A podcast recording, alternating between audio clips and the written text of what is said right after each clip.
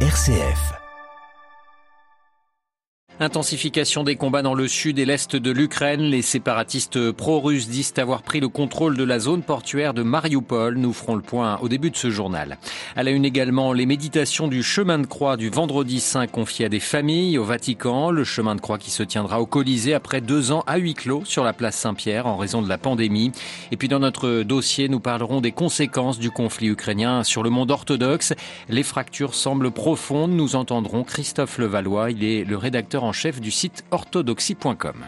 Radio Vatican, le journal Olivier Bonnel.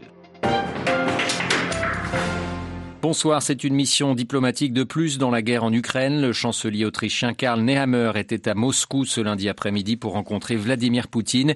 Il est le premier dirigeant européen à rencontrer le président russe depuis le début de la guerre en Ukraine le 24 février dernier. Les deux hommes se sont entretenus un peu plus d'une heure. Selon les premières déclarations du chancelier à la presse autrichienne, la rencontre a été très dure mais également très ouverte. Il a transmis à Vladimir Poutine un message selon lequel la guerre doit finir car les deux parties sont perdants. Avant sa rencontre avec le président russe, le chef de la diplomatie autrichienne avait précisé que l'un des objectifs de cette rencontre à Moscou était également de pouvoir négocier l'ouverture de nouveaux couloirs humanitaires. Sur le terrain, la situation semble s'accélérer dans le sud-est du pays où les forces russes ont concentré leur offensive. Ce, ce matin, l'armée ukrainienne annonçait se préparer à l'ultime bataille dans le port assiégé de Mariupol. Cela se vérifie ce soir. Les séparatistes pro-russes affirment avoir pris le contrôle de la zone portuaire de la ville assiégée, Marie Duhamel. Oui, il contrôlait 80% du port ce matin et revendique ce soir une conquête totale de la zone. Les séparatistes venus des républiques de Lugansk et de Donetsk pour prêter main forte à l'armée russe pourraient maintenant chercher à s'emparer d'Astovstal, un immense complexe métallurgique qui donne sur le port et qui est toujours tenu par plusieurs centaines de soldats ukrainiens, entre 1500 et 3000 selon les Russes. Ce matin, les militaires ukrainiens de la 36e brigade de marine publiaient un message saisissant de lucidité et de courage aussi sur Facebook. Nous sommes en train de disparaître lentement, nos munitions s'épuisent. Ce sera la mort pour certains d'entre nous, la captivité pour d'autres. Ils disent avoir combattu pendant plus d'un mois de siège en faisant le possible et l'impossible sans réapprovisionnement et comme tous les habitants de Mariupol sans eau ni nourriture. Ces hommes, ces femmes sont aujourd'hui seuls face à leur destin, en croire un conseiller de la présidence ukrainienne qui jugeait impossible ce matin sur YouTube de briser le siège de Mariupol par des moyens militaires. Mariupol où des dizaines de milliers de civils auraient perdu la vie selon le président Zelensky est une ville stratégique, on le sait, pour l'armée russe. La conquête lui permettrait, permettrait aux Russes de relier la péninsule de Crimée aux deux républiques séparatistes du Donbass, un atout majeur pour s'emparer de la région. Merci Marie Duhamel. La Russie, elle provoque la famine dans le monde. C'est l'accusation lancée ce lundi par Joseph Borrell, le chef de la diplomatie européenne, à l'issue d'une réunion des ministres européens des Affaires étrangères à Luxembourg. Joseph Borrell qui accuse Moscou de détruire des stocks de céréales dans ses bombardements euh, sur l'Ukraine. Et puis toujours concernant la guerre dans le pays, plusieurs responsables de l'ONU ont réclamé aujourd'hui l'ouverture d'une enquête sur des violences faites aux femmes et sur la protection euh, des enfants dans le conflit. Euh, euh, enquête, requête formulée lors d'une réunion du Conseil de sécurité des Nations Unies. L'Ukraine et en particulier l'impact de la guerre sur le monde orthodoxe, on en reparle dans notre dossier à la fin de ce journal. Après deux années sans fidèles sur la place Saint-Pierre en raison de la pandémie de Covid, le traditionnel chemin de croix du vendredi saint sera de nouveau organisé cette année au Colisée. À cette occasion, le pape François a confié la préparation des méditations à des familles, un symbole fort qui rappelle que cette année 2022 est consacrée à la famille et les cinq ans de l'exhortation apostolique Amoris Laetitia. Claire Ayobé.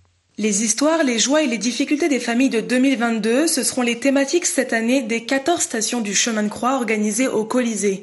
Des familles liées à des communautés et associations catholiques de volontaires ont ainsi été chargées par François d'organiser les méditations de la soirée et de porter la croix entre les stations. Les textes ont été écrits par les familles elles-mêmes et révèlent la diversité des joies et des souffrances vécues par de nombreux foyers du monde entier. La première station sera consacrée aux époux, la seconde aux familles en mission, puis aux couples qui ne peuvent pas avoir d'enfants, aux familles adoptives ou encore aux familles dont un des membres est handicapé. Les témoignages lus aux côtés du parcours de Jésus vers le calvaire décrivent ainsi des moments de vie concrets et quotidiens, mais également la guerre en Europe de l'Est et les difficultés de nombreuses familles migrantes dans les pays d'accueil.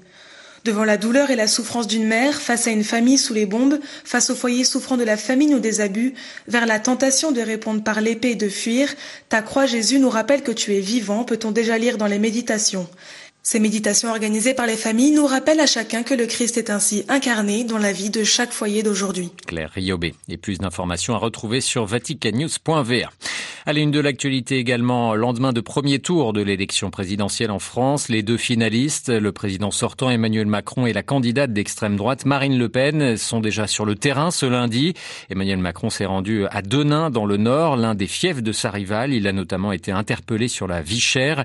Marine Le Pen, elle, s'est déplacée dans Lyon où elle a souhaité aborder les questions du pouvoir d'achat ou de l'inflation et rencontrer des agriculteurs. Ces élections ont été rudes pour plusieurs formations historiques de la vie politique française comme le Parti socialiste ou les Républicains à droite. Sa candidate déchue, Valérie Pécresse, qui a obtenu seulement 4,8% des votes hier, a lancé ce matin un appel aux dons, estimant que son parti avait besoin de 7 millions d'euros d'ici le 15 mai, car ses frais de campagne ne seront pas remboursés. Au moins 24 personnes sont mortes dans des inondations et glissements de terrain aux Philippines suite au passage d'une nouvelle tempête tropicale. C'est la province de Leyte au centre de l'archipel qui a été la plus touchée. Au moins 13 000 personnes ont dû fuir dans des abris d'urgence alors que leurs habitations étaient frappées par des vents ou la montée des eaux.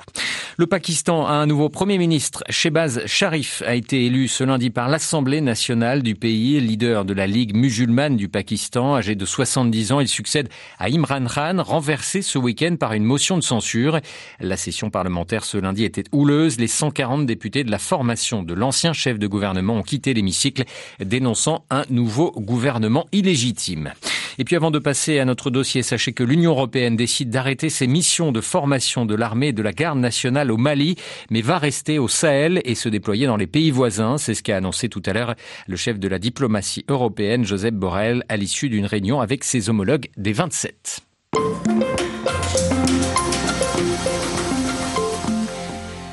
L'offensive russe en Ukraine pourrait accentuer la crise traversée depuis 2016 par le monde orthodoxe. Le patriarcat de Moscou refusait alors de participer à un concile convoqué par celui de Constantinople. En 2018, Constantinople provoqua à son tour le courroux de Moscou en reconnaissant la création en Ukraine d'une église orthodoxe indépendante. Il est bien difficile de savoir ce que pensent les fidèles orthodoxes en Russie, pour certains en Occident et encore plus en Ukraine. La confiance avec Moscou paraît brisée. Pourquoi le patriarche de Moscou a-t-il apporté son soutien à la guerre lancée par le chef d'Ukraine Vladimir Poutine. Qu'est-ce qui lie les deux hommes Christophe Levallois est rédacteur en chef d'orthodoxie.com point qui est fondamental dans ces relations, c'est que les deux partagent la même vision de ce qui est appelé le monde russe, euh, Ruskimir. Cette vision repose sur un acte fondateur en 988, qui est le baptême du grand prince de Kiev, Vladimir. Et l'idée du monde russe, c'est qu'en fait, il existe une même civilisation, à la fois slave et orthodoxe. Il n'y a pas forcément de connotation euh, ethnique, et euh, tous les peuples qui sont les héritiers de ce fondement sont considérés comme des peuples frères.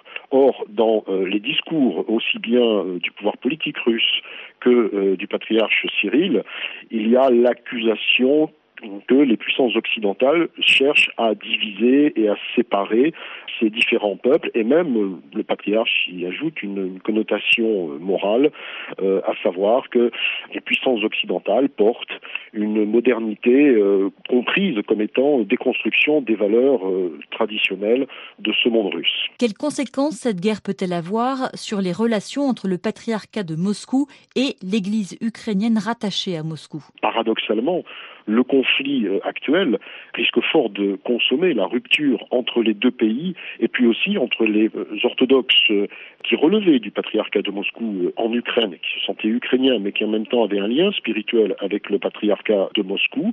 Il y a une dénonciation très vigoureuse qui été répétée de la part du métropolite Onufre, qui est le primat de cette église orthodoxe ukrainienne. Il a parlé du péché de Cain, c'est-à-dire celui qui tue son frère mais il continue à commémorer euh, le patriarche euh, de Moscou.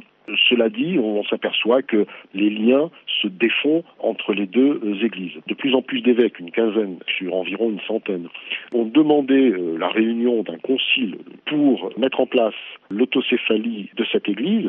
On voit que cette guerre entraîne un retournement qui est opposé finalement à cette vision du monde russe. Par contre, il n'y a pas de rapprochement avec l'église orthodoxe d'Ukraine, qui elle a eu reçu son autocéphalie du patriarcat de Constantinople. Un dossier de Marie Duhamel, c'est la fin de ce journal. Excellente soirée à tous.